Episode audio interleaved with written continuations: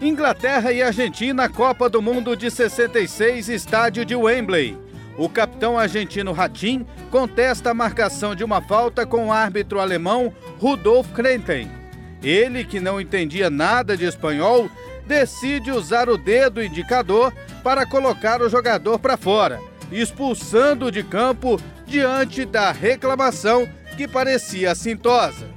Inconformado, o argentino chegou a pedir um tradutor em campo, mas não adiantou, já estava expulso. Em plena Copa do Mundo, ficava em evidência um sério problema de comunicação. Cidade do México, 1970. O chefe dos árbitros da FIFA, o inglês Kim Aston, quebrava a cabeça para resolver o problema.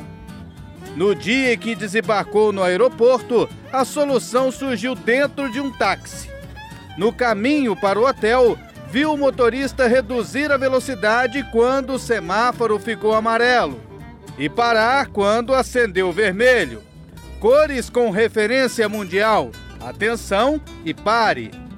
Pronto, problema resolvido. Na Copa do México foi introduzido o cartão amarelo para advertência e o vermelho para as expulsões, solucionando um problema de comunicação entre os árbitros e jogadores. A origem dos cartões: vermelho e amarelo no futebol. Você sabia?